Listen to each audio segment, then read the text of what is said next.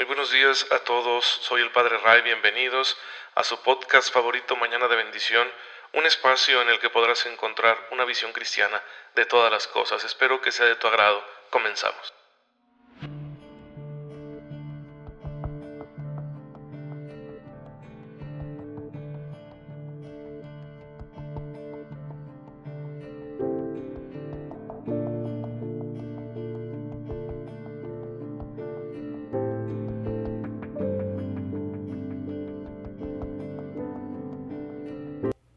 Muy feliz sábado tengan todos ustedes, queridos hermanos, que tienen la amabilidad de escucharme en este su podcast católico favorito, Mañana de Bendición, que espero que esté ya llegando a mucha, mucha gente en todo el mundo, que gracias a Dios nos escuchan de muchos lados. Envíen saludos cuando gusten, ahí en la página de Facebook Padre Ray, ahí pueden ustedes mandar sus saludos para saber desde dónde se escucha Mañana de Bendición, poderles saludar también nosotros de vuelta y bueno, pues orar, orar por ustedes, porque esa es la principal misión que tenemos, orar unos por otros. Bueno, hoy la iglesia nos invita a recordar a San Ignacio de Antioquía, uno de los obispos sucesores de los apóstoles que inician con toda esta tradición episcopal de ver a los obispos como sucesores, son los herederos de la misión apostólica y por lo tanto son los que tienen en sus manos las riendas del rumbo de la iglesia. Y va a ser San Ignacio un gran pastor, un teólogo verdaderamente, que, expone la palabra de Dios a las comunidades cristianas de aquel tiempo y lo hace de una manera brillante, sin caer en, en cuestiones así académicas, porque la teología en ese entonces aún no se ha hecho académica, sino que es fruto de una predicación llena de unción por parte de estos sucesores de los apóstoles que explican el misterio de Cristo y de la Iglesia. Y va a ser en las cartas de San Ignacio, que escribe varias cartas camino a Roma porque lo llevan preso para morir mártir. Ya saben el recurso que tienen a veces los poderosos, y en el imperio romano no fue la excepción, de querer destruir el cristianismo con eh, la muerte, dando muerte a sus principales líderes, a sus principales propagadores. Y bueno, por eso lo llevan a Roma, donde morirá mártir, precisamente, lucharán a los leones. Eh, un hombre valiente, un hombre que le dice a sus hermanos en la fe, no me detengan, voy al encuentro de Dios. Una bonita manera de ver aquello que estaba presentándose ante sus ojos, es decir, el martirio, la cruz. Bueno, pues escribió muchas cartas camino a su martirio y en sus cartas eh, va a ser el primero en describir a la iglesia como católica, en ponerle ese adjetivo, que es universal. Es una palabra de origen griego que significa universal.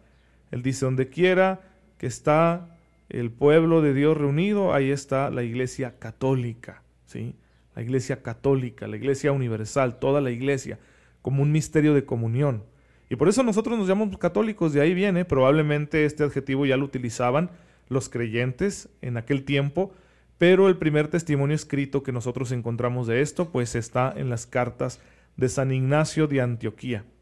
Un hombre fiel, un hombre que se entregó a Jesucristo, un hombre que cumplió con su ministerio y que lo coronó con la palma del martirio. Pues de los santos debemos nosotros aprender. Esa entrega tan generosa y valiente que tuvieron es fruto de muchos años dedicados a cumplir con el Espíritu de Cristo en las cosas pequeñas muchos años de observar los mandamientos, de llevar una vida coherente, una vida eh, moral recta. Todo eso les va preparando, ¿sí? Y claro, una vida de intensa oración, una vida de fidelidad al Evangelio, una vida de comunión con la palabra de Dios, una vida de comunidad, de fraternidad, de cercanía a los hermanos, una vida de servicio a los pobres. Es decir, todo eso va preparándonos para las grandes entregas que Dios pueda pedirnos. Entonces es importante que nosotros, que a veces nos sentimos desanimados y, decimos, ¿cuándo voy a ser yo como tal santo, tal mártir? Pues si no empiezas ahora, nunca. Así que hoy hay que empezar, hoy se puede. Tal vez ahorita tienes un pecado que cometes con cierta frecuencia, o tal vez eh, estás en una situación moral difícil, o tal vez tienes muchos defectos y hasta problemas emocionales, no lo sé. Pero nada de eso es un impedimento para que el poder de Dios actúe y te santifique. Solo necesitas decir que sí ahora. y decir que sí mañana y pasado y conforme sigas diciendo que sí, pues la gracia te irá perfeccionando y tal vez algún día seas un santo como San Ignacio de Antioquía o quizá incluso más grande. Pues bien, eso es lo que el Señor tiene preparado para nosotros y pues por eso hay que iluminar nuestra conciencia, hay que formarnos bien en nuestra fe para saber qué es lo que tenemos que hacer de manera que podamos ser santos. Entonces, aquí nos estamos dedicando en Mañana de Bendición a analizar todas estas normas morales que tenemos como cristianos y que las vivimos como un acto de gratitud y de amor, de correspondencia al amor de Dios, entonces lo vamos conociendo bien precisamente para que podamos vivirlo bien y entonces nos vayamos santificando. Bien, estamos en el Catecismo en el número 2211, donde hay una especie de, de síntesis que nos dice la, la sociedad humana y la comunidad política, es decir, el Estado con sus instituciones y estructuras, cuáles son los deberes de estas realidades hacia la familia, ¿sí? para, para cuidar de sus propias células, porque la familia es la célula de la sociedad, es la base, el tejido social parte de las familias. Entonces, ¿cuál es el deber de la comunidad política hacia las familias?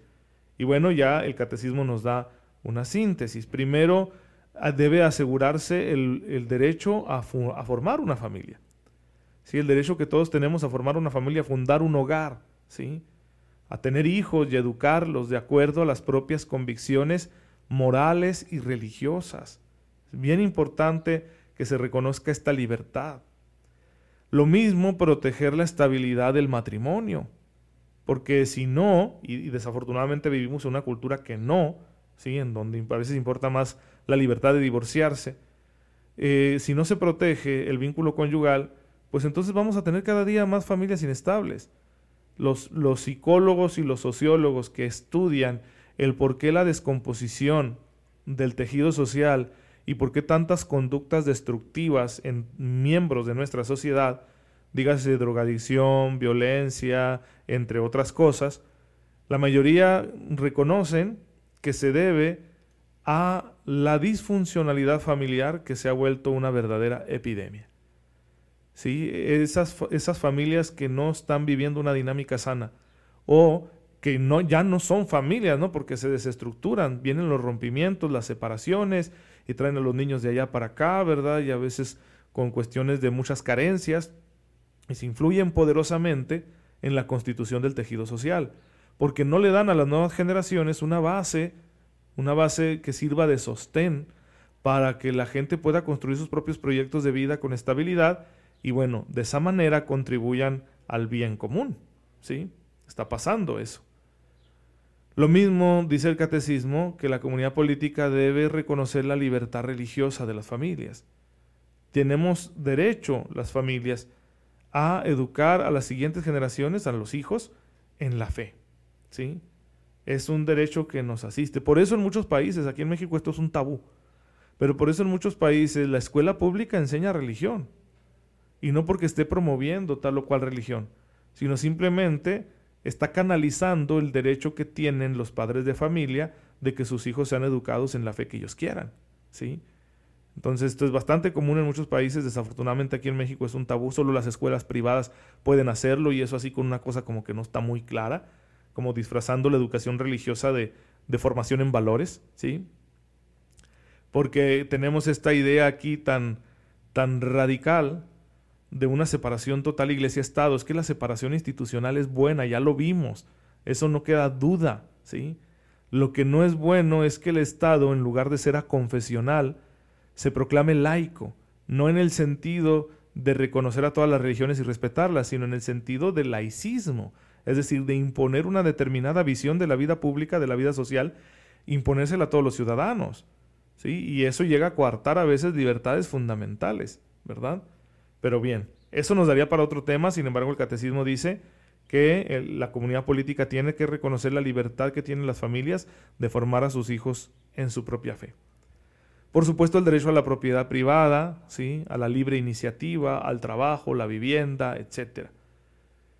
También el derecho a participar en las instituciones del país, el derecho a la atención médica, a los cuidados que requieren las personas mayores, etcétera la protección de la salud incluso de las adicciones, de peligros como la droga, la pornografía, el alcoholismo, y la libertad para asociarse, de manera que también estén representadas. ¿no? Por ejemplo, la Unión de Padres de Familia en México pues agrupa a un gran número de familias que tienen hijos en edad educativa y que pues se sienten representados por esta asociación y esta asociación pues muchas veces tiene que presentarse ante las autoridades civiles para defender los derechos de las familias. Entonces, es bien importante que nosotros defendamos que la comunidad política tiene el deber de proteger a la familia y no al contrario. ¿sí? La comunidad política no puede definir a la familia, la comunidad política no puede imponerle a la familia una visión ideológica, porque estaría haciendo una injerencia injusta. ¿sí? La comunidad política en torno a la familia cumple un papel solidario y subsidiario, como lo vimos anteriormente. No puedes sustituirla. Entonces no puedes pretender que la comunidad política sea la que forme a los ciudadanos. Los ciudadanos se forman en las familias. Que hoy en día muchas familias no estén cumpliendo con su misión se debe a problemas de siempre, por ejemplo, problemas de falta de salud emocional que podemos tener y desafortunadamente son muy frecuentes, pero también se debe a que el Estado ha propiciado esa descomposición, con leyes que atentan contra lo más sagrado, que vuelven vulnerable esta realidad, o con la falta de acción, de falta de políticas públicas que favorezcan la vida familiar, que favorezcan las oportunidades de crecimiento para las familias. Desafortunadamente esa es la realidad, ¿sí?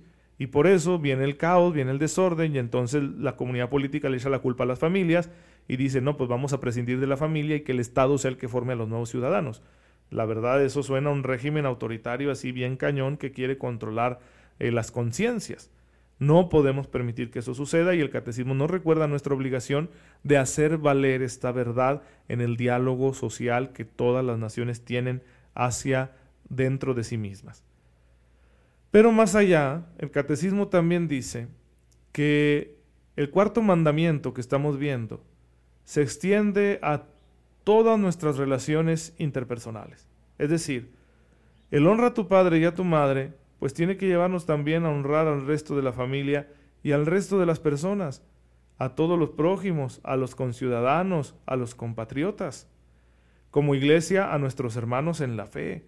Qué padre sería que como bautizados nos reconociéramos como hermanos siempre y fuéramos leales. No en el sentido de solapar lo que el hermano pueda hacer mal, sino en el sentido de, bueno, si hace algo malo se lo digo a él, ¿de acuerdo? ¿Por qué? Porque es mi hermano, no lo voy a publicar. Qué padre sería que nos tratáramos de esa manera. Así nuestras relaciones con el prójimo se deben reconocer como pertenecientes al orden personal. El prójimo no es un individuo de la colectividad humana, es alguien, ¿sí? que por sus orígenes, siempre próximos, por una u otra razón, merecen una atención y un respeto singulares. Por eso acostumbramos decir nuestros semejantes, ¿sí? Nuestros semejantes. El otro siempre es alguien, siempre es una persona.